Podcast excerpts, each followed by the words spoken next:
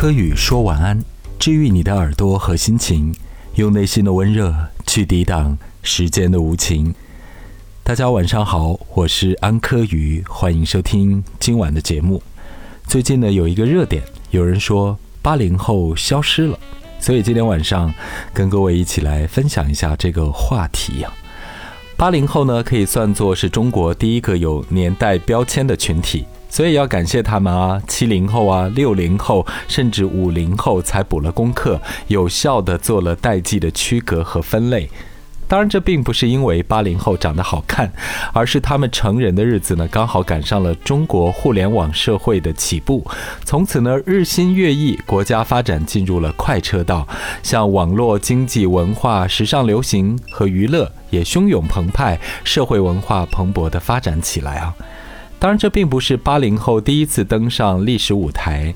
早在八零年代本身呢，他们已经被关注了。那是改革开放的时代，是一个欣欣向荣、繁花似锦、阳光明媚的时代啊！他们真的是社会的生力军啊，是旋转跳跃的小老虎，不是吗？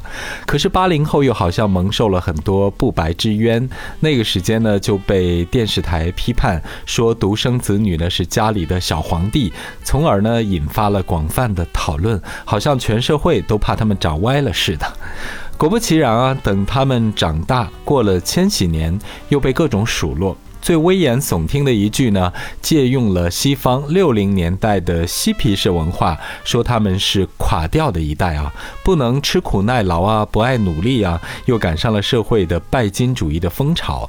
所以，贵为八零后作家代表人物的韩寒和郭敬明，他们本身已经取得了很大的成功，也是不能幸免的。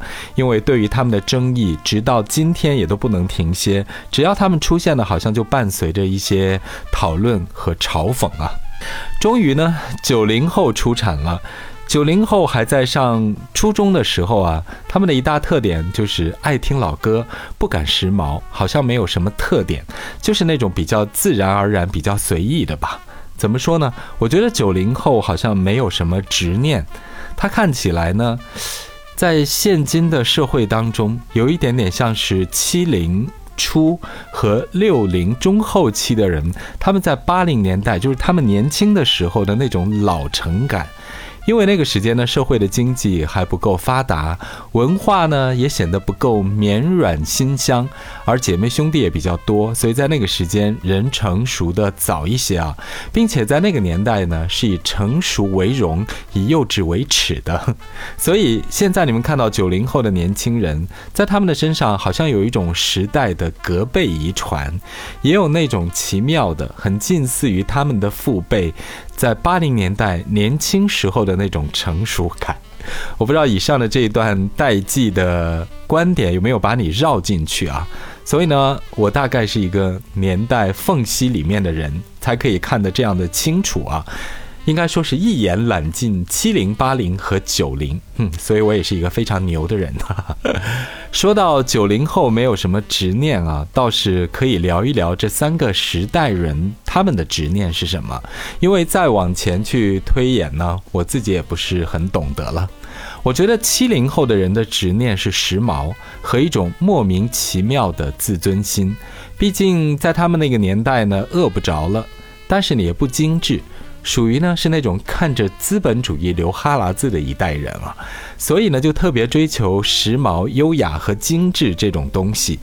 洋气这个我觉得非常土气的词汇，好像是他们的座右铭。然后呢，整个七零后的人身上有一种特别的矜持而敏感，因为这种不足，所以他们非常在意外界和别人对他们的评价。是那种一言不合就黑脸，而且如果一念不合就内伤的人呢？这是七零后。那说到八零后，他们的执念是什么呢？我觉得是国际名牌和某一种求包养的心态。因为在八零后刚踏入社会的那一阵儿呢，有的人先富起来的。我觉得有钱的人呢，也是普遍有一些年龄的，不像现在的九零后或者是九五后，他们靠着互联网啊。所达到的收入可能都超过了七零后或者是八零后。另外，八零后因为他们小时候是独生子女，小的时候是所谓的小皇帝，他们的依附心呢就会比较强。而在两千年之后呢，经济腾飞啊，像物价、房价的上涨啊，还有国际大牌的纷纷的进入，明显在他们刚入社会的那一段时间，他们的财力呢是不能够支撑他们年轻的美貌和虚荣心的。所以在那些年，你会发现什么干爹之类的现象就会比较多。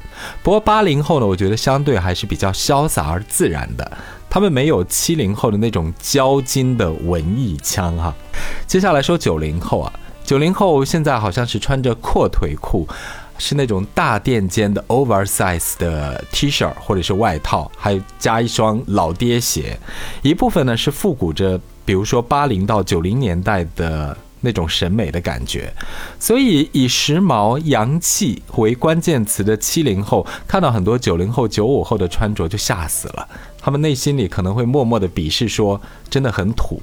但是七零后呢，也不敢大声说，因为他们不知道资本主义的观点和意见是什么。九零后呢，我觉得相对比较独立，没有那么矫情。啊，也没有执念，就是比较顺其自然的。毕竟佛系和躺平这两个关键词呢，是出现在他们成长的时代。不过九零后呢，他们不如七零后和八零后的是，他们的青春期太短了。